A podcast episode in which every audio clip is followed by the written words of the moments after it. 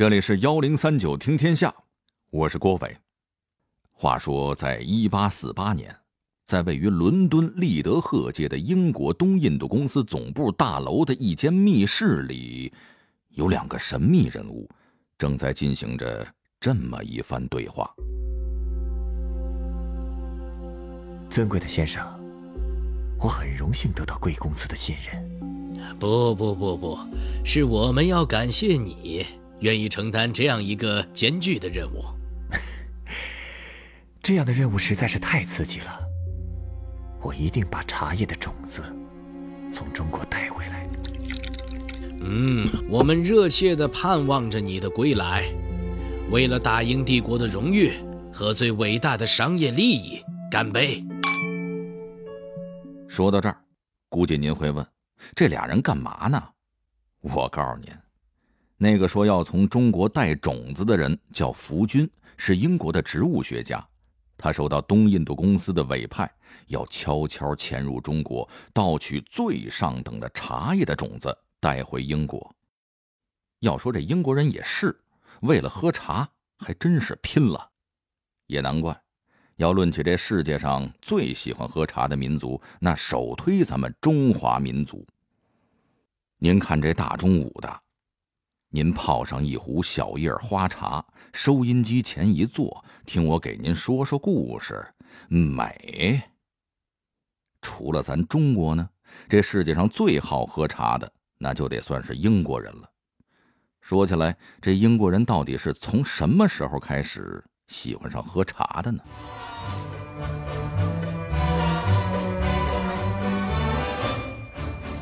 喝茶的习惯。是由谁带到英国的？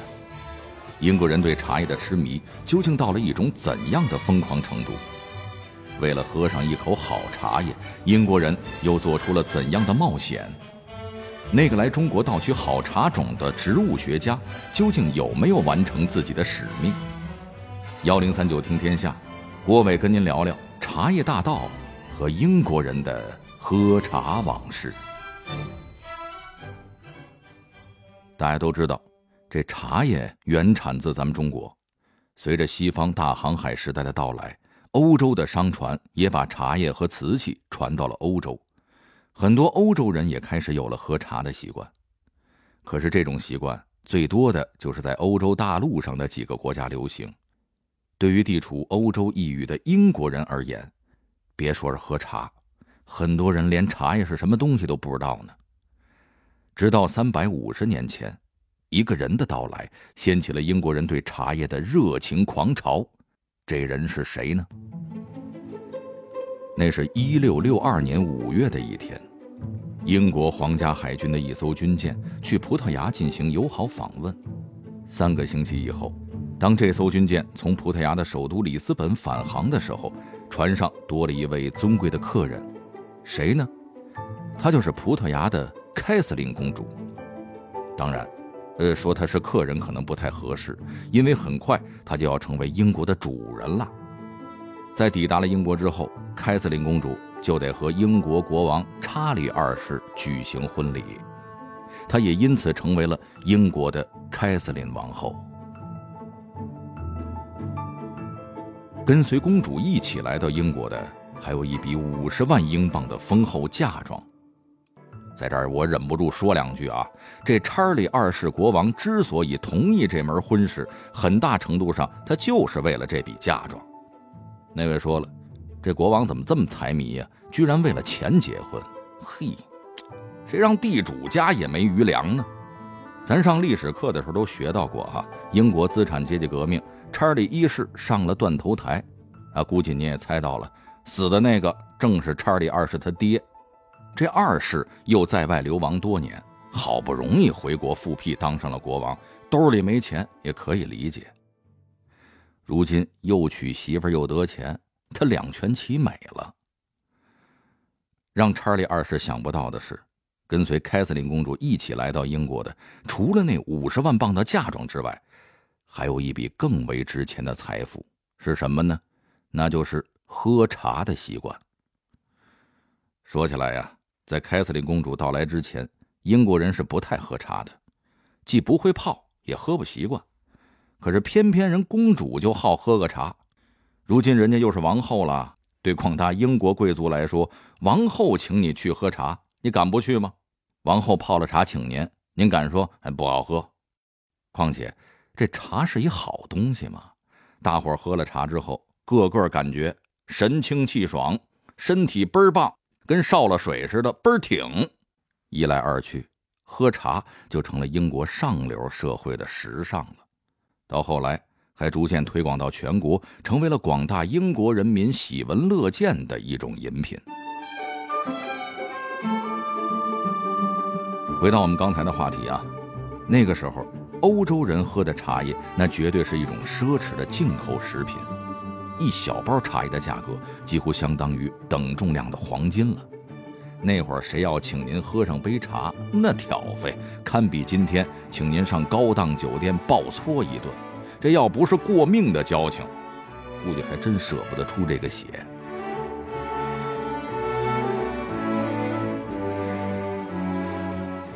茶叶价格如此昂贵，英国人仍然趋之若鹜，足见当年人们对茶叶的疯狂。为了满足自己对茶叶的热爱，英国人又做过哪些疯狂的举动呢？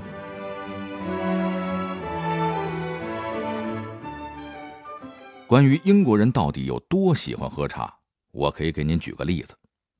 你比方说，一群英国人被困在了一片海滩上，前面是白浪滔天的大海，后面是穷凶极恶的纳粹装甲兵。您猜猜，这时候他们会怎么办？他们的第一选择肯定是坐下来，先喝上一杯热茶，冷静一下。哎，您别笑，这可是真事儿。一九四零年。四十万英法联军被纳粹包围在了法国的港口敦刻尔克。每到下午三点，英国绅士们统一干的一件事儿，那就是喝下午茶。这习惯简直是雷打不动了。有一份数据统计，说的是一九四二年的时候，英国政府对四样物资进行了大规模的海外采购，按照数量排序，分别是子弹、茶叶、炮弹和炸药。您听听。茶叶的采购量比炮弹还多，英国人真称得上是要茶也不要命了。随着大战战局的推进，英国政府甚至把喝茶看成了鼓舞士气的最好方法。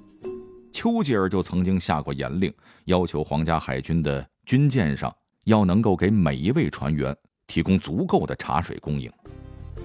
到了二战后期，甚至连英国的坦克里都配上了煮茶水的器具。好家伙，在人都转不开身的坦克里装一套开水炉，真不怕烫着自己？但您别说，英国人还真不怕这个，烫伤事儿小，喝茶事大。为了喝上一口现泡的热茶，啊，那都不算事儿。还有一细节可以证明英国人对茶叶的热爱，什么呢？那就是英国商人贩卖茶叶的数量。自打凯瑟琳王后把喝茶的习惯带入英国之后，著名的英国东印度公司就专门设立了一个部门，负责从中国采购和运贩茶叶。大约在1664年，东印度公司从中国采购茶叶的数量是一年45公斤。到了26年以后，这个数就增长到了18吨，之后这个数字一路飙升。到了一七五零年，已经变成二百一十三吨。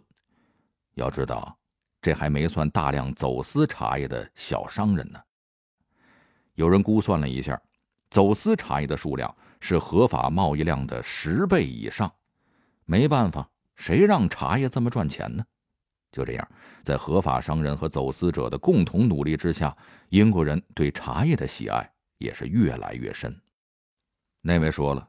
英国茶叶走私量这么大，大笔税款收不上来，这英国政府就不想管管吗？当然想，可是问题是这一管就管出篓子来了。一七七零年前后，英国政府通过法律对北美殖民地的茶叶征收消费税。说白了，就是甭管你买的是合法茶叶还是走私茶叶，一律乖乖的交税。这么一来。倒是成功打击了茶叶走私贸易，可问题是，北美殖民地的老百姓受不了了。都开始抗议了。一开始比较温和，只是倡导大家不喝茶，都去喝咖啡吧。到后来就是游游行、示示威，再往后，终于爆发了著名的波士顿清茶事件。一群北美革命者把收重税的茶叶倒进大海，直接引发了美国的独立战争。美国呀，就是这么成立的。要我说，这可真称得上是由一片茶叶引发的一次革命了。随着时间的推移，英国人对茶叶的狂热不断升级，甚至让英国人不惜为了茶叶而与别人开战。这又是怎么回事呢？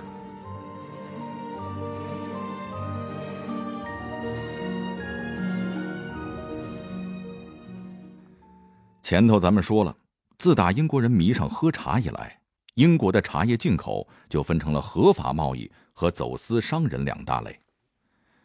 这里面最大的合法贸易商，就是在英国乃至世界上都大名鼎鼎，或者说是臭名昭著的东印度公司。这家公司最初主要从印度和东南亚地区往英国贩运香料，后来茶叶就渐渐成了东印度公司买卖的主要商品。在当时，茶叶的唯一产地就是咱中国，为此，东印度公司大量的从中国进口茶叶。可是新的问题也很快就来了，英国人发现，我买中国人的茶叶得花钱吧，而且那会儿只能用银子买，可是谁的银子也不是打天上掉下来的呀，我这光在中国买东西，钱都让中国人赚去了，这将来要是没钱了，那我可怎么办呀？按理说，您没钱了，最简单的方法，不喝茶不就结了？那可不行，这对英国人来说，那可是要了命的事儿。为了把钱挣回来，英国人想了一辙：我也卖货给你不就得了吗？我们大英帝国生产的棉布、金属餐具，那可是享誉世界的。可问题是，中国人他不要啊！你那是棉布，可我们中国人有钱的穿丝绸，没钱的穿麻布。棉花是什么？没见过，用不上。至于你那金属餐具，那就更没用了。我们中国人用的都是筷子。说到底，中国人完全不稀罕英国的工业制品，可是英国人却稀罕死了茶叶。到最后，这英国人终于想出了一个缺德的主意。您都知道，往中国卖鸦片。后边的故事，估计您各位都挺熟的了。东印度公司卖的鸦片导致中国的白银大量外流，朝廷派林则徐禁烟，中英两国的矛盾激化，最终在1840年大打出手，这就是著名的鸦片战争。从另一个角度来说，这场战争也可以说是中国人的毒瘾和英国人的茶瘾之间的一次正面碰撞。当然，结果是很悲惨的。中国的国门被就此打开，丧权辱国的中国近代史拉开了帷幕。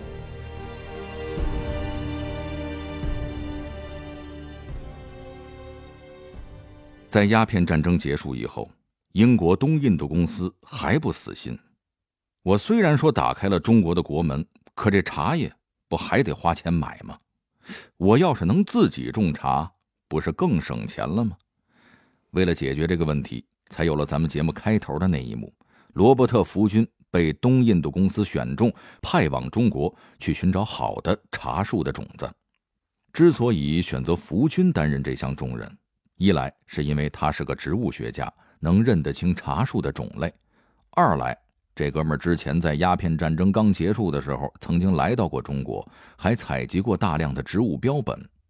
东印度公司觉得。选择这样的人，一定能够顺利的完成他们的使命。福军的身份，往好听了说是商业间谍，往难听了说其实就是一小偷。然而，这却是一个改变了历史走向的小偷。他都做了些什么呢？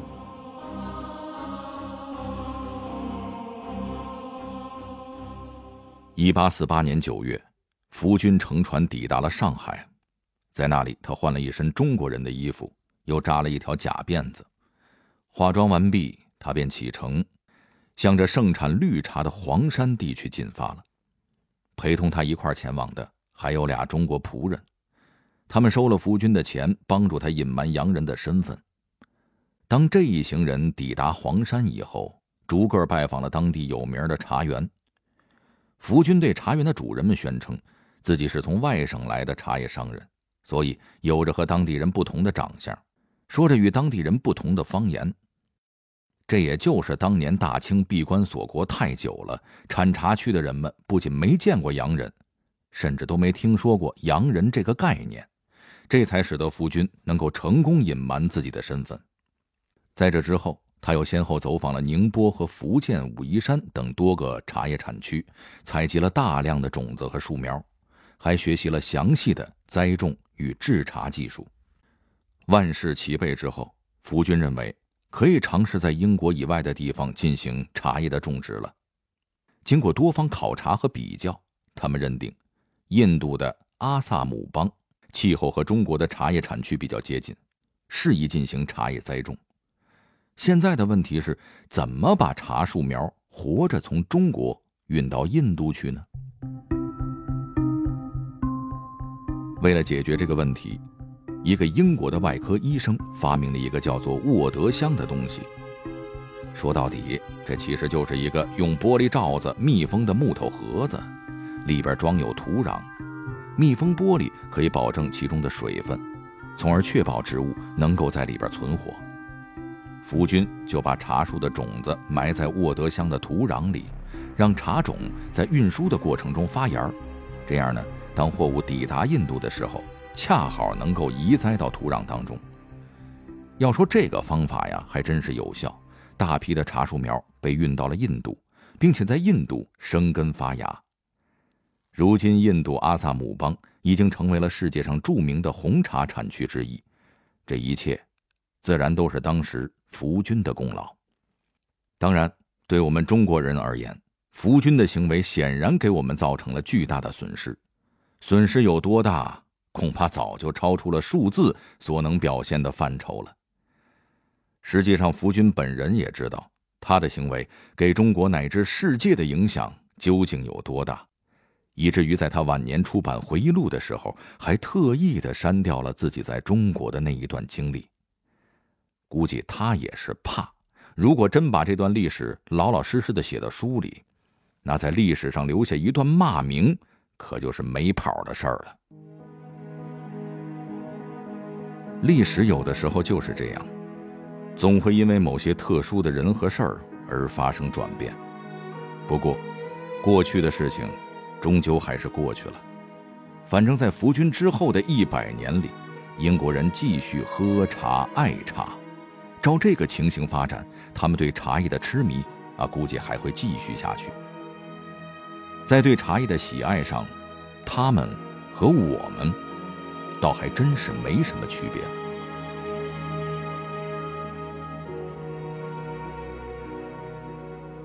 这里是幺零三九听天下，我是郭伟。最后，我代表节目编辑于达、程涵，片头小剧场配音田阳、陈光，录音严乔峰，感谢您的收听。